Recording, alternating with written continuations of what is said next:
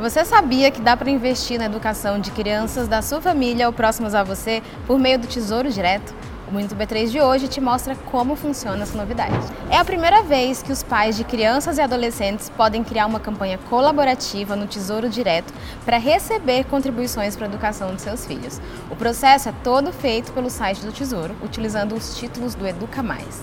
O criador da campanha recebe um link para compartilhar com familiares e amigos e quem recebe esse link pode fazer o investimento via Pix. É uma forma segura e rápida de investir na educação dos jovens e ampliar as oportunidades para eles no futuro.